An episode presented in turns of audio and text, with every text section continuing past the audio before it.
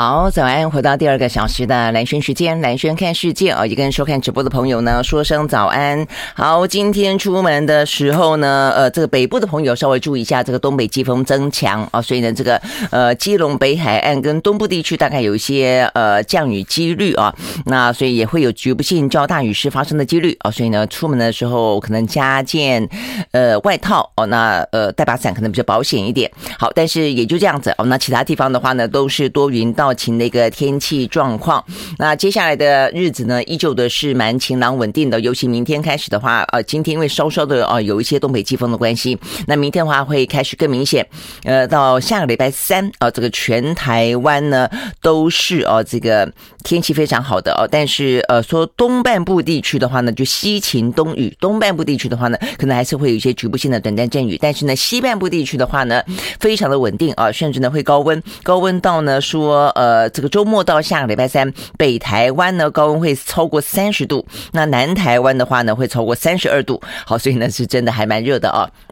好，所以呢，就是讲到呢，这个呃，算是未来这几天都算是非常晴朗稳定的。那周末开始呢，更加的热。好，那除了这个之外的话呢，呃，这个第一号的今年的台风生成了啊，它是在呢关岛南方的海面上的热带低气压，在今天晚上可能会发展成为第一号的台风，叫做马勒卡。但是目前呢，行进的方向大概对台湾不会有任何的影响。好，大概来说是这样的一个天气情形。那今天的话呢，除了北部啊这个微凉微雨之外，南台湾啊，要特别注意，就是空气品质还是非常的不好啊。这云嘉南跟高屏地区都是橘色提醒。好，所以呢，这部分是今天相关的天气呃状况提供。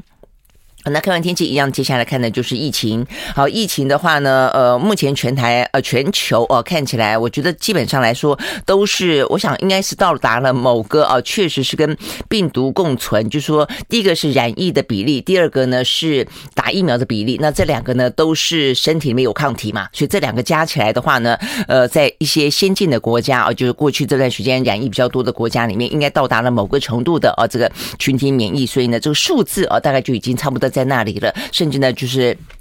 大部分啊，这个除了极少数的几个国家，呃，这个数字很惊人之外，其实大部分的话呢，都是趋缓的啊。那今天的这个全球呢，来到了一百一十八万人单日新增，昨天是一百二十一嘛啊。那 OK，在我们放假之前是差不多一百三十左右。好，那这个数字大概就是呃持平在这个地方，甚至有一点点往下走。那几个呢比较严重的，就是说疫情的呃确诊数字还蛮高的国家呢，呃还是呃南韩、德国跟法国。好，那这个嗯这个当中的话呢，呃除了这几个国家之外，其他大部分看起来是真的都还蛮趋缓的，甚至连呢呃这个过去这段时间飙高的亚洲哦，这个除了呃中国跟台湾哦，目前看起来都还是有点上升的趋势之外，其他大部分的国家呢都是。趋缓的哦，这样的一个数字状况，就连呃南韩也是哦，这个南韩的数字的话呢，比起先前的三四十万，现在也都还是呃这个就是走在比较往下走的哦，这样的一个线图上，大概是跟昨天一样嘛，昨天是二十六万嘛，啊，这个今天的话呢是二十八万。好，那大概来说，呃，全球的样貌是这个样子啊。那么很快的从欧美国家呢来开始看起。好，在德国呢，单日新增是二十万啊，这个四千多人单日新增，大概三百多人死亡。法国是十六万一千多人呢，单日新增确诊一百多人死亡。那意大利是六万九啊，那英国是三万一。哦，但英国三万一的话呢，有两百三十三人死亡。所以我们刚才，我们昨天也说了，这个英国在昨天、今天的数字啊，这个死亡人数都比较高，跟美国一样啊，美国也是相对来说死亡数字都比较高。那当然分母不一样了哦，但是呢，就这个死亡的人数单单看的话呢，事实上就还算是比较呃相对来说比较高一点的，比较值得注意的哦。那 OK，所以呢，就是德国、法国、意大利跟。英国啊，接下来奥地利的话呢，单日现在两万一，俄罗斯一万四，俄罗斯也是一个死亡人数比较高的国家哦，它是两百九十一个人死亡。那另外的话，荷兰跟希腊是一万多哦，所以整个的欧洲呢，来到了八个国家呢破万，大概呢整个欧洲是五十七万多人呢单日新增确诊啊，比起先前的话呢，呃，这个是。算是缓和哦，是就是呈现一个比较缓和的一个局势。好，所以呢，这是欧洲部分。那在呃美洲部分的话呢，美国啊这个单日现在一万五，但它死亡人数两百五十六。那加拿大啊这个偶尔哦突然之间会飙高到破万啊。那这我刚看到他今天呃就这两天也宣布啊，他们要建议要打第四剂了。那这个加拿大今年呢是单日新增一万三。那另外的话呢，巴西单日新增两万七啊，所以呢就是在美洲。部分。OK，好，那这个欧美国家大概来说就是这个样子了哦。所以他们现在呢比较呃重要的一些新闻，比较都是在譬方，比方说是不是要接下来打第四剂啦？是不是在呢接下来秋冬季节呢，在半年之后就要再到来了？会不会卷土重来哦？所以呢，很多的一些像是抗病毒药物哦，也是目前呢来积极去研发的哦。因为目前看起来的话，第一个就打疫苗嘛，啊，疫苗是预防性的，但是现在坦白说，哦，这个预防的话呢，呃，防护力都不够高了，就是说它都会穿透了，所谓的预防呢，是预防呃重症跟死亡啊，所以所谓的呃打疫苗的预防是这个概念。那再来的话呢，呃防重症跟死亡的话，还有一个就是你染疫之后，染疫之后的话呢，就是所谓的抗病毒药物。好，所以呢这个部分的话，我们看到呢。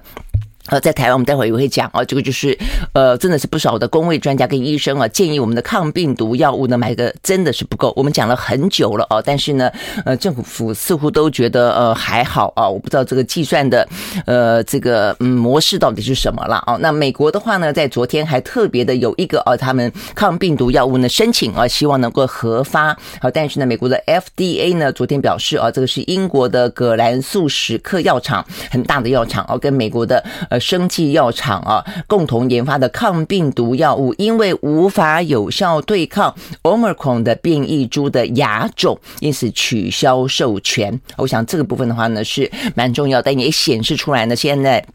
全球这些先进国家的话呢，都知道这个抗病毒药物是目前呢手上非常重要的呃对抗呢这个病毒的武器啊，所以先前不管是辉瑞啊等等哦，他们的呃抗病毒药物都非常的呃受欢迎，就是大家都拼命的下单啊，光是美国自己下单就下的非常的。呃，这个呃豪迈啊啊！但是现在的话呢，跟着呃这个去研发的抗病毒药物，并没有办法呢得到授权。我想这个部分的话是还蛮值得注意的。所以在可以得到授权的部分啊，呃，对台湾来说，是不是真的要去尽快的增购啊？否则到最后可能大家也都会抢。好，所以呢，这个部分呢是顺道讲到美国啊这些先进的，包括欧美国家和目前的比较关注的呃部分。第一个就是在疫苗的第四季啊，第二个的话呢就是在抗病毒药物。我刚看到。以色列哦，也是在开始呼吁哦，这个全民打呃这个加强针的第四季了哦。不过呢，这边也就顺道讲到，在呃以色列哦，他们的大型的研究里面发现。第四季如果是打这个呃 BNT 呃就是所谓的 R 呃 mRNA 啊疫苗的话呢，呃确实可以降低长者的发病率，但是对于感染的防护力似乎是短暂的，大概接种了四个礼拜之后呢，效力就会减弱。好，所以这个问题就是来了，跟现在的疫苗对抗啊这个 Omicron 的概念是一样的，就它的防护力本身其实都已经越来越薄弱了啊，就是说都会被穿透。呃，但是呢，对于这个重症死亡来看的话呢，就是还是有效果，那甚至连第四季哦，目前看起来也是这样子，所以呢，等于是疫苗的效果在抗对抗病毒上面的防护力看起来目前是递减的状况啊。好，四个礼拜其实蛮短的，等于打了一个月之后的话呢。大概就很难啊，这个抵抗感染了啊。好，那但是呢，它这个结果会在《新英格兰》啊这个医学期刊里面去刊载啊。这个《新英格兰》是个蛮权威的医疗杂志啊，但是他特别强调说呢，呃，虽然防护力啊，这个在四个礼拜之后呢就会递减，但是呢，呃，就这个重症的防护力啊，在打了六个礼拜之后呢，还没有减弱。哦，所以呢，他们认为这是一个比较好的消息，不过也需要更长的时间跟更多的后续研究呢来评估哦，它到底的长期防护力怎么样？好，所以呢，这是以色列哦，他们呢开始要打第四剂，那针对呢呃这个第四剂所做的一个比较大型的研究，好，提供个这个大家做参考，因为现在很多的国家哦就是开始。差不多了，因为第三季的时间啊，这个台湾打得慢一点点，可能没有那么快到第四季，但是也应该要评估了啊，因为时间呢也差不了多少，跟国外的比起来，落差大概一两个月吧啊。好，所以呢，这是在欧美国家。好，那再来的话呢，再到印太这个部分啊，这个纽澳的话呢，依旧大概维持在澳洲呢六万多人单日新增，纽西兰呢一万两千多人单日新增哦，但是呢，澳洲很好的部分在于说，他们维持的目前正好看死亡人数啦，都是蛮。低的哦，不是个位数就是双位数，二十七，今天是二十七啊，所以呢还算好，所以他们一样的持续的是一个放宽。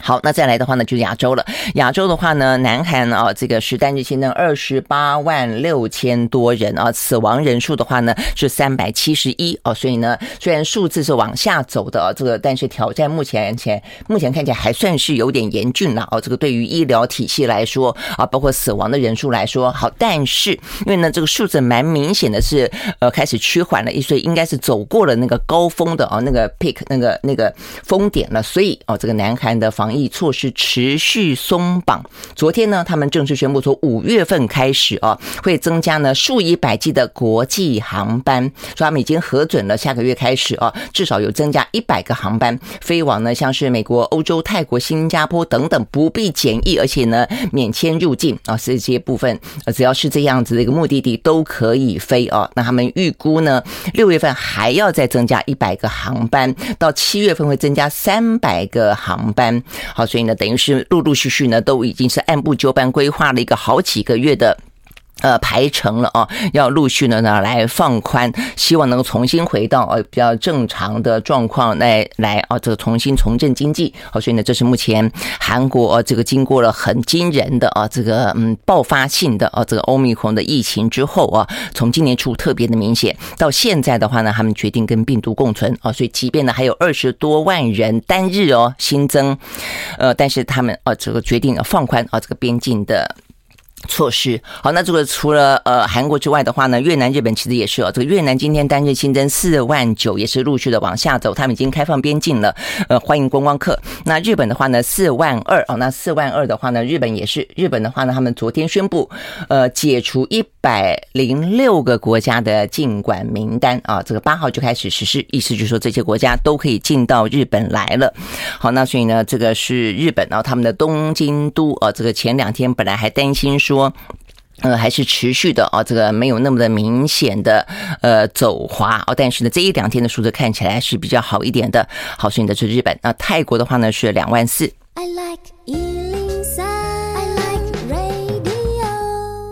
回到蓝轩时间啊，那么刚刚讲到这个泰国是两万多，马来西亚跟土耳其哦是一万多，所以呢，在亚洲地区的话呢是六个国家呢破万的啊。那这个呃整体的数字来看的话呢，这个亚洲是四十五万多人单日新增了啊，所以呢也都是呃比起先前的最高峰哦这个缓和许多，而且呢这个中间四十五万的一半都是南韩啊，所以呢呃这个部分只要韩国的呃这个疫情持续的往下走的话呢，看起来亚洲哦也过了这个比较危险的高峰期好，但是的话呢目前看起来。嗯，就是呢，中国大陆跟台湾，哦，目前看起来是趋势性的往上走。中国大陆的话呢，在呃这个昨天的数字啊，算是飙到了一个。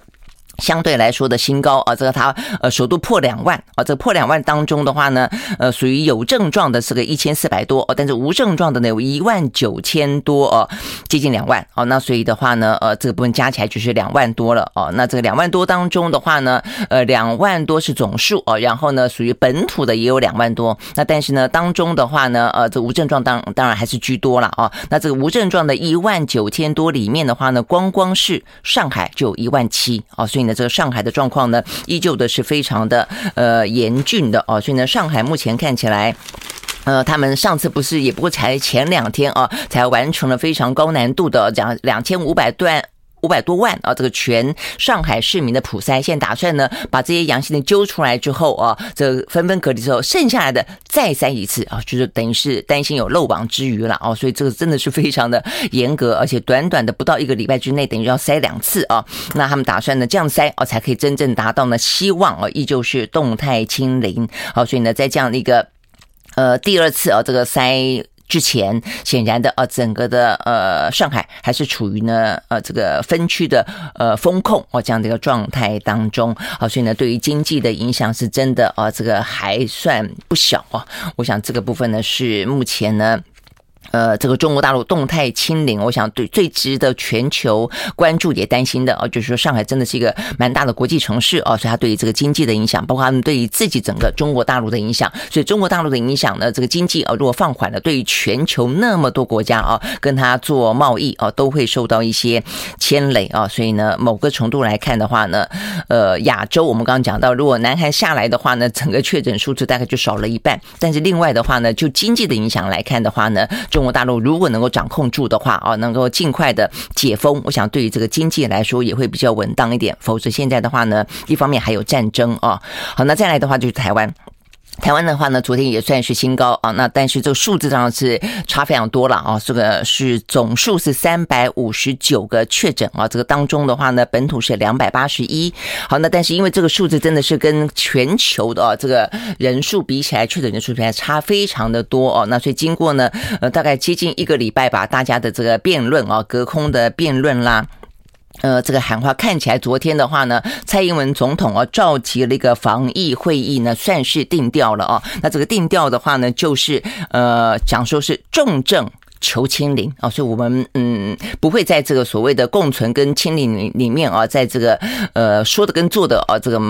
矛盾了啊，这个重重点放在清零的话呢是重症，希望是清零啊，所以跟我们先前啊这个呼吁的认为的啊是比较一致的。那但重点在于呢轻症啊，这个轻症叫做有效管控啊，所以代表是呃重症求清零，有效管控轻症。那所以整体来看的话呢，以减灾啊为目标。而不是全面性的清零。啊，所以呢，这个蔡英文在脸书上面说，呃，这个减灾的目标代表的就是不是全面性的清零，但是也不是放任呢病毒啊，这个到处肆虐式的与病毒共存。啊，意思就是说，也不是就就共存了啊，这个动辄呢可能就几十万人啊，这个染疫也不是这个样子。啊，那所以呢是往一个比较减灾的方向。那至于减灾怎么个减法呢？啊，这个陈时中昨天解释啊，说这个减灾意思就是呢简化易调。那继续实联制防疫，那快筛来取代 PCR 哦，所以先前本来呢。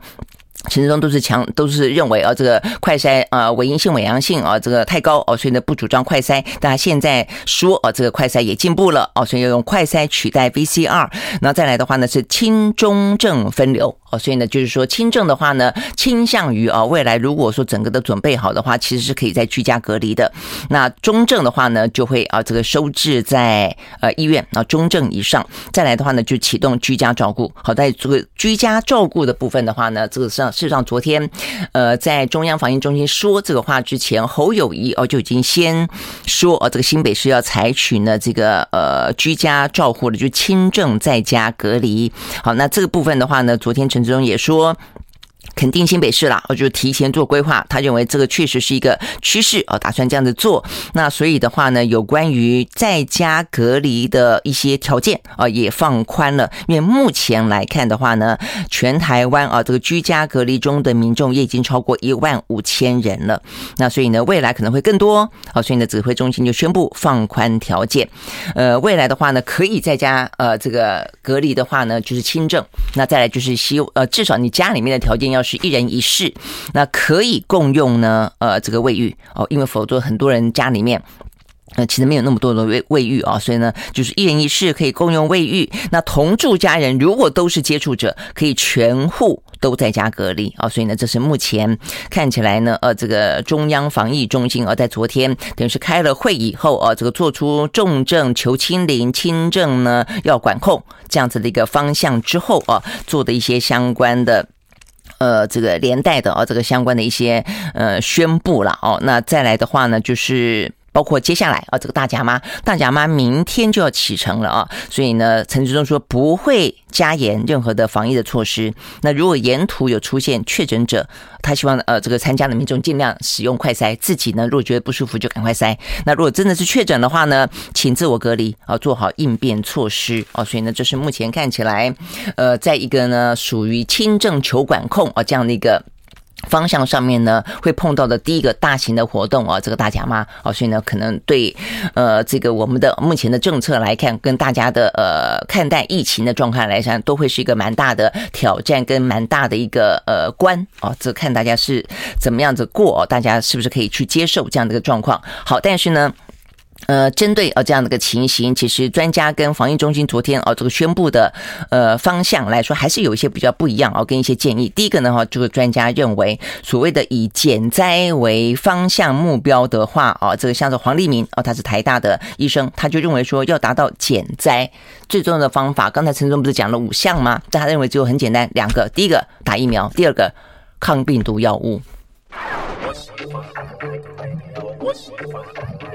Thank you. 好，回到蓝轩时间啊，那我们刚刚讲到这个台湾在昨天的话呢，继续啊，虽然是飙高啊，那这个飙高当然比起全球来说没那么高了，但是对我们自己来说的话呢，两百八十一啊，而且重点是在于说呢，大部分目前看起来呢，这个传播链啊都有点点呃，虽然这陈时中昨天说还是要进行疫调了啊，但是很多已经不可考了。啊，所以散布在十七个县市啊，那昨天呢，这个罗一军啊，这个组长他也说，目前的话呢，呃，主比较是属于发散型的啊，这个所以呢，不明的感染源难以计算，那既然难以计算的话呢，呃，还要再花那么多的人力去进行疫调吗？那目前看起来的话呢，呃，陈时中的说法是说会要简化疫调，但是呃，也还说不能够去呃这个停止哦，就是说还是必必须要进行疫调。哦，那但是呢，这个部分哦，似乎呢跟公卫专家就有点不一样的看法了哦。像是呃苏益仁哦，就前机管局的局长，他就觉得说呢，其实不应该啊再把大量的人力投入疫调。那学校也不需要因为学生染疫就停课哦，只要是中重症哦，就掌握在既然是重症求清零嘛哦，所以呢掌握在中重症的比例呢各自维持在千分之二、千分之八以下哦，就算是达到减灾的目标啊。那所以呢这个部分的话呢。到底就是嗯，人力应该放在哪些地方了啊？我想这个部分可能就是呃，必须要再多更多的一些讨论吧。哦，那再来的话呢，就是。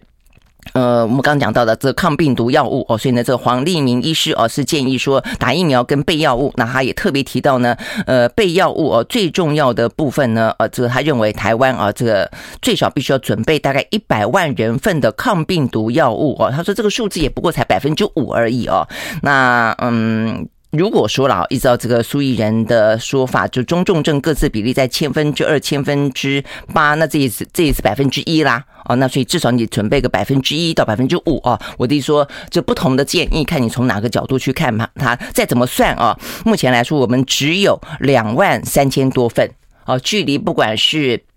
呃二十几万或是一百万。计啊，这个都差太远了啊！目前的话呢，我们是呃指挥中心的统计，呃有一万六千多人份的瑞德西韦，那默沙东跟辉瑞两种抗病毒药物加起来也不过才七百哦七千五百人份哦，所以总共才不过是两万三啊，所以距离我们的呃如果说我们未来呢要用所谓的呃轻症控管啊中重症。清零，那这个角度来看的话呢，你要避防避免啊，这个预防呃这个重症的话，其实就是在你轻症的时候可以去使用。那所以这个抗病毒药物显然是不够哦，所以呢这些部分是在今天啊这些。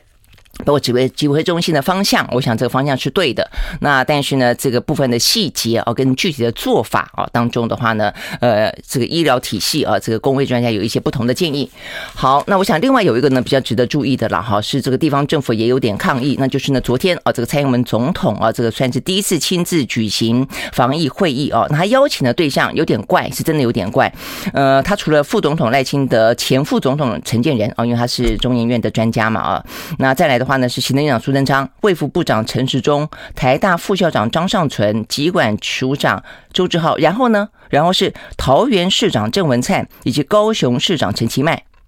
那昨天染疫最多的呢是新北市长，新北市啊，那再来是台北市。那我是为什么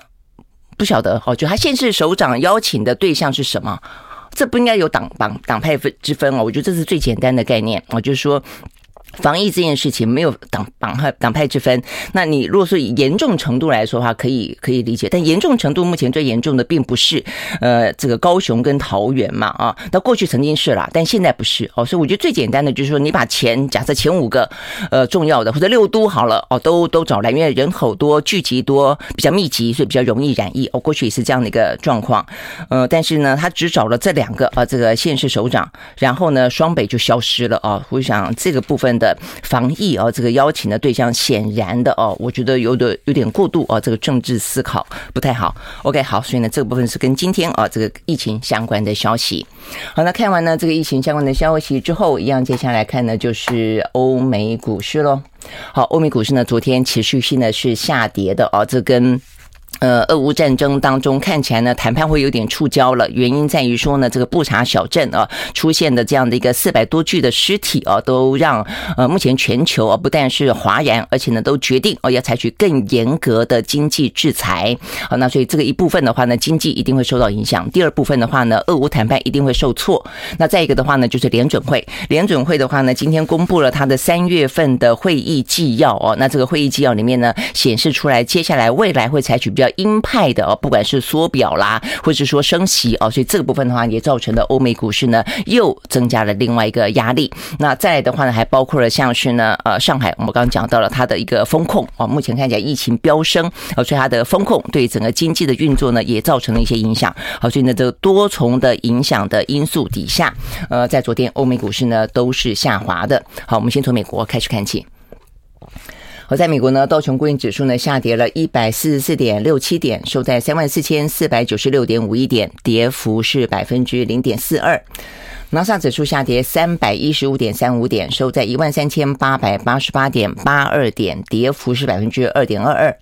S&P 五百呢下跌百分之零点九七。另外呢，费城半导体跌了百分之二点三二。好，这是美国股市。那欧洲的三大指数呢也都是下跌的。德国呢跌了百分之一点八九，英国跌了百分之零点三四，法国跌了百分之二点二一。OK，好，那这个俄乌的情势啊，我想这个目前看起来就是就是这个样子了啊，就是目前呃，这个和谈到底还没有在进行啊？呃，目前几乎都没有听到任何哦跟这个和谈相关的进度跟消息啊。那反倒是呢，这个欧美啊，这个加大制裁啊，这个讯息已经出来了。呃，第一个呢，包括美国啊，这个美国的话呢，昨天宣布啊，他们是要嗯。对于呃这个第一个呃银行，第二个呢，对于俄罗斯的普丁，呃跟他的外交部长啊的一些呃家人啊，首先的话就普丁，普丁的两名成年子女啊之外啊，这两名成年子女哦，然后再来的话是外交部长啊，俄罗斯外交部长跟他的妻子，还有一些权贵人士啊，这些都是在呢呃新增的。呃，这个制裁的名单当中，那另外的话呢，还包括了俄罗斯最大的金融机构啊，这个联邦储蓄银行，还有最大的私人银行阿尔法啊，这个呃 Alpha Bank 啊，都要进行全面性的制裁啊，所以这个部分的话呢，是属于美国的制裁。那另外的话呢，呃。哦，还有一个是禁止俄罗斯用美国受到美国管辖的资金来进行呢债务的偿还。哦，那现在的话呢，呃，俄罗斯其实某个程度有到可能债务违约、债务到期的这些风险啊。那如果不能够用美国管辖的资金偿还的话，显然啊也会是一个蛮大的压力。我们休息再回来。I like you. 回到蓝生时间啊，那我们刚才讲到了，目前是俄乌啊，这个目前最新的状况啊，就是新一波的制裁啊，这个陆陆续续的呢有一些公布啊。这个首先是美国，好，那美国的话呢，除了针对普丁啊这个家人，还有这外交部长的家人，还有呢两大啊这个呃这个银行啊，一个是国有的，一个是私人的最大的啊，这个列为制裁对象之外，那再来的话呢，欧盟哦，这个欧盟的话呢是说他们很快的要开始呢这个制裁俄罗斯所有的能。能源出口啊，所以这个欧盟的执委会的主席范德莱恩哦，他说呢，欧盟正在研拟中哦，这个新的制裁措施包括呢，对俄罗斯的石油要设限。呃，OK，好，那这个部分的话呢，我觉得还蛮值得观察的啦。哦，那因为呢，呃，这个说要制裁，嘴巴说了好几天了啊，但是对于呃欧洲国家来看的话呢，呃，这个相关的能源确实是他们依赖呢，呃，这个俄罗斯甚深的地方，呃，所以呢，到底是呃设限设到什么程度啊？是不是全面性的停止，还是说有一些部分啊？那当然再来就是时间点啊，就是已经讲了好几天了，但是呢。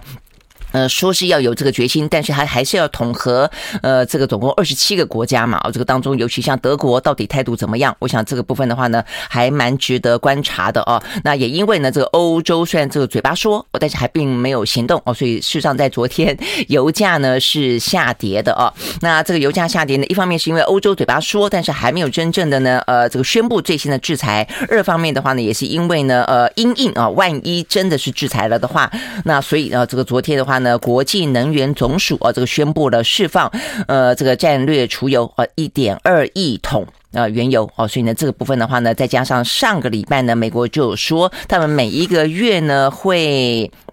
以啊这个一百万桶的呃这个石油呢来呃进行大概有六个月的时间啊，总计如果要去释放的话呢，可以释放出一点八亿桶哦，所以呢这样子的状况啊，呃等于是舒缓了有关于呢这个油价的压力哦，所以昨天呢事实上油价是下跌的啊，这个我们就顺道来看这个油价，在纽约部分的话呢，西德州原油下跌百分之五点六。收在每一桶九十六点二三块钱美金，伦敦布兰特原油下跌百分之五点二，收在每一桶一百零一点零七块钱美金。好，所以呢，这个油价的动向啊，这个除了战备储油，现在大家就尽量的呃尽快的去释放之外，那当然接下来就要看看这个因应的目的是，如果说欧盟要采取对于俄罗斯的能源啊有任何的禁运的话，那这边就看他们这个宣布的时机了哦。好，那现在整个的油价啦，整个的。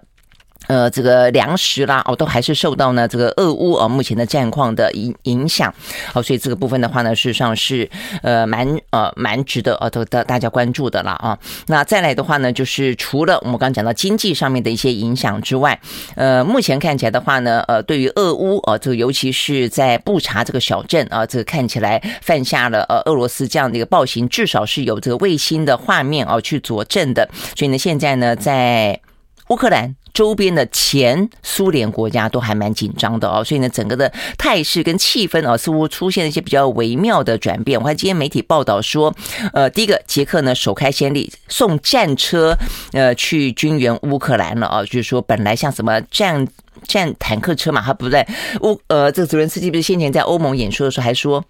那只要给我们。你们的百分之一的战车就够了啊，所以意思就是说呢，这个欧盟啊，这个北约很不够意思啊，又不让他加入，然后呢又不提供真正啊可以呢呃这个防卫甚至是攻击性的武器。那现在捷克啊首开先例，打算把这个前苏联设计的旧型的战车呢交给乌克兰。好，所以呢另外的话呢，就是跟乌克兰接壤的斯洛伐克，他也考虑呢开放他们原本的军工厂的设备啊，来帮忙这个乌克兰修复在这段。呃，战争期间，呃，毁损的一些呢，呃，战车啦，或者一些军备啊，所以呢，等于是有点要让他继续长期抗战下去啊。那这边也这个媒体报道说，事实上。呃，这些呃前苏联国家啊，这些东欧国家很怕很怕呢，呃，这个他们成为俄罗斯的下一个目标。哦，所以他们不希望乌克兰那么快的就进行和谈，希望呢乌克兰继续的战斗下去。哦，因为如果乌克兰呃轻而易举的和谈，轻而易举的妥协，可能会让俄罗斯让普丁觉得说，你看我这样的出兵，我到最终还是得到我想得到的了，所以他可能会去复制下一个呢进攻的模式。啊，所以呢就是呃。呃，东欧地区呢比较担心的，所以呢，现在整个气氛里面，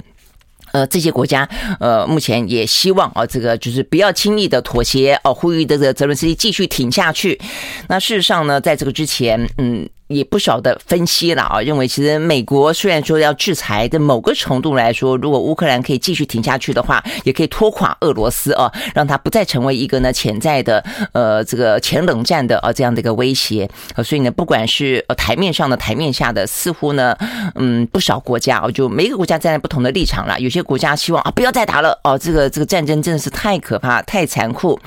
太无情了啊。但是呢，显然的也有一些国家啊，为了自己的利益，希望。呢，这个泽伦斯基继续的奋战下去啊，好，所以呢，这个坦白说，我觉得这些。战争残酷啊，这个政治本身也还蛮无情的。OK，好，所以呢，这是大家各自的盘算啊。这个在目前看起来啊，这个似乎在布查小镇啊，这个事情发生之后，给了大家更多的一些思考，或者更多的一些理由去进行呢各自的啊，这个面对战争也好，面对自己国家利益也好，各自不同的盘算。好，那在这样的一个状况底下啊，这个呃，针对台湾啊，也有一些比较重要的事情啊。首先的话呢，是呃，美国的财政部长叶伦啊，他在。在昨天呢特别警告，他说呢，俄乌战争的冲击全球，包括对于全球的粮食跟能源的流动性的破坏的都非常的严重。所以他说，因为这样的关系，所以如果如果中国大陆打算对台湾采取任何类似乌呃俄罗斯对乌克兰的侵略行为的话，他说美国会将对中国提出所有的制裁的手段来因应。好，所以呢，这是叶伦啊，算是第一次。呃，因为很多人都说啊，乌克兰跟台湾不一样啦，乌克兰不能够比拟台湾啦，但是。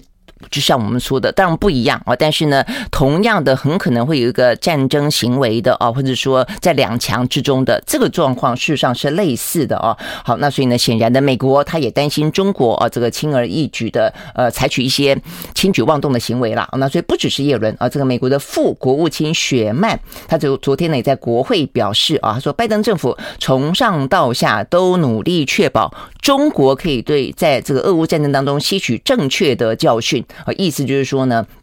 呃，这个虽然美国支持一中政策，但是不接受任何犯台的行为啊。如果北京采取任何的类似行为，国际之社会啊将会呃做出必要性的反应啊。那在这样一个同时的状况底下，我们看到今天最新消息，在这个周末呢，美国的众议院的议长啊，这个裴洛西可能会来台湾。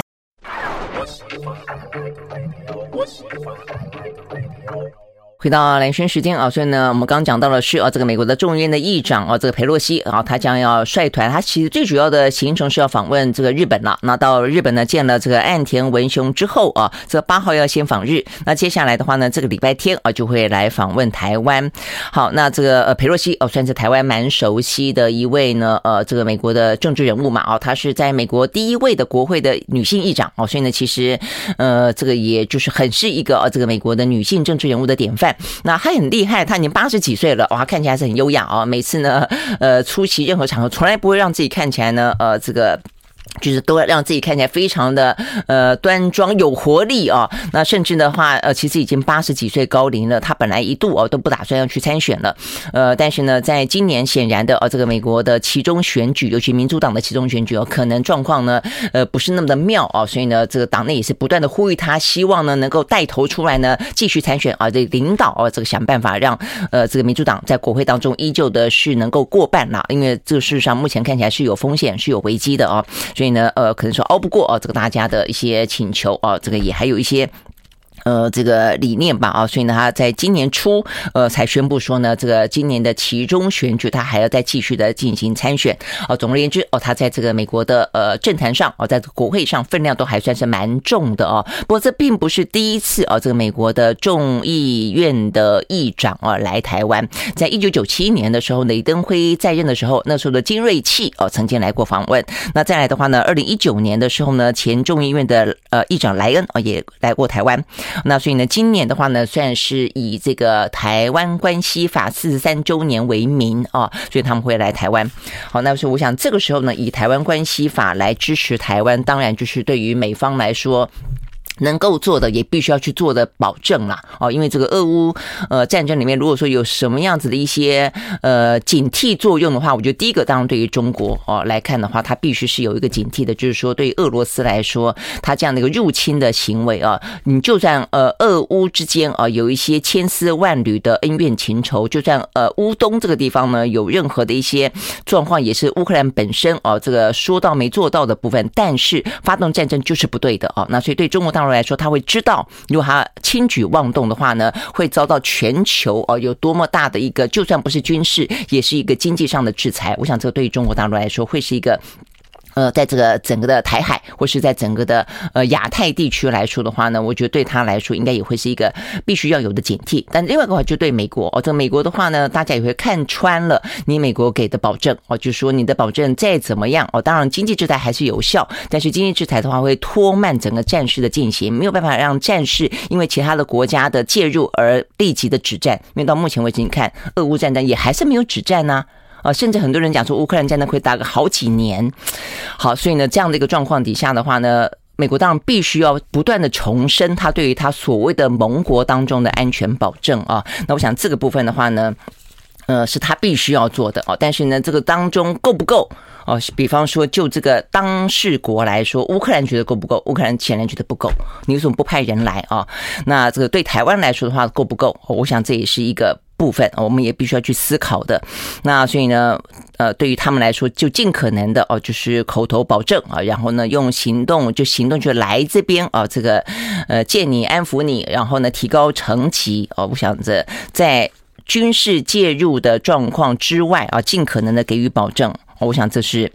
包括连昨天的军售啊，呃，这个是给技术。哦，给人员啊这部分的话呢，呃，看得到的一些做法。好，所以呢，这是有关于呢，在目前看起来联动的这个对台湾的一些影响，就是亚太啦。哦，所以呢，讲到底呢，俄乌重要，引发了北约本来在这个地缘政治上面本来一度呢，呃，可能变得重亚洲哦，这个亲北约了哦，但是现在显然呢，看起来一度哦，这个北约欧洲哦又受到的呃高度的重视哦，但是嗯，就整体来看的话呢，就国力的哦这个战略。的长期对峙来看，美中应该还是啊这个重中之重。我们先前呃邀请了这个周行一教授来分析，也还是这样的一个局面嘛。哦，所以回过头来看，他必须还是要顾亚太。我想这是蛮清晰的一个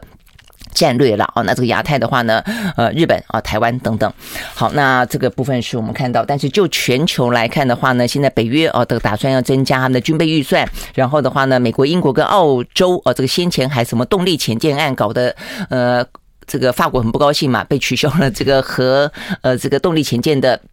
订单啊，那但现在的话呢，还不只是动力潜舰，他们要共同去发展了这个极音速飞弹跟反极音速飞弹跟相关的电子战等等啊，所以你可以看得出来，全球的这个局面啊，这个竞相的呃军备越来越往上叠高啊，你当然可以说这个以战希望能够止战，但是呢，呃，一旦当这个俄乌也在不预期的状况底下发生战争的时候啊，这个看到不断的呃增强兵力。啊，这个增加军备真的是觉得，嗯，心里面觉得很不安，我觉得很不好。OK，好，一切的事情都能够以和平跟外交手段来处理，我觉得还是啊，这个最最好的一个做法了哦。OK，好，所以呢，这个部分是讲到呢。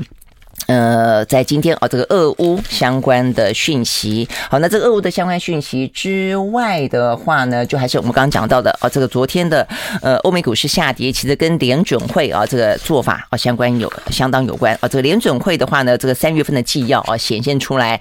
呃，未来我就说整个局势啊，它就真的就是层层相叠的啊。这个俄乌也加深了这个局面，然后的话，呃，就包括我们刚讲到了，也有人提到的呃能源。粮食价格不断的飙涨，那所以干嘛呢？所以就只能够不断升息，不断的提前缩表了哦。好，所以你可以理解啊，只是说这个。预期的啊，这个方向跟做法，比起啊市场当中所期待的来的更加的鹰派。好，所以，这个内部的记忆要显现出来，未来大概每一个月至多会以九百五十亿美金的速度来缩表。那呃，先前的话，市场预期是八百到九百亿美金，但是现在到了九百五十亿，而且每一个月都会来啊，以这样的一个进度啊来进行缩表。那再来的话呢，包括了说呃接下来的升息，啊说未来的话呢，呃三月份的话。呢是先升息一码嘛啊，那这边讲到说呢，呃，未来他们讨论的过过程显示出来，他们认为未来适合一次或多次升息至少两码哦，所以呢这些部分都显示出来呢，比起啊这个预期来的更加的。鹰派的状况来得更加的严峻。啊，所以呢，这个消息一出来之后，甚至呢，市场啊预估这样的一个状况的话呢，美国会陷入经济衰退啊，在二零二三年就是明年。啊，所以呢，总而言之啊，这个嗯，谣言满天飞啊，有点恐惧的心理啊，这个不断的在市场当中笼罩啊，因为那么多的一些相关的变数，没有一个是完完全全退散的，连疫情都没有完全退散啊，这个疫情啦、俄乌啦，呃，这个物价啊、通膨等等等，好，所以呢，这个长天。齐的美债啊，这个续跌，那这个资金都涌入了防御性的类股等等等啊，那所以呢，这是目前看起来。呃，这个相关的消息，那 OK，那包括 G20 啊，这个四月二十号要在美国华盛顿 DC 啊，这个举行财长跟央行的会议，要讨论呢，在这个疫情啊、俄乌啦、呃通膨啦等等状况底下啊，该怎么样的全球应应啊？不过在这个同时，他们也提出来说，想要把俄罗斯踢出呃这个 G20 呃的会议之列啊，就在这个气氛底下，你还来参加？不是很怪吗？啊，所以呢，大家希望就不让俄罗斯来参加。那泽伦斯基先前在昨天啊，甚至呼吁呃，这个联合国安理会踢出啊这个俄罗斯。我想这些部分都是在今天呢，呃，比较值得关注的消息。那我们的 Gogoro 啊，在昨天呢，呃，美国上市挂牌啊，但是状况好像不如预期哦。呃，它以十块钱挂牌嘛，啊，这个首日开盘价十五点九九，后来跌到十四点零二。呃，时间到了，明天见，拜拜。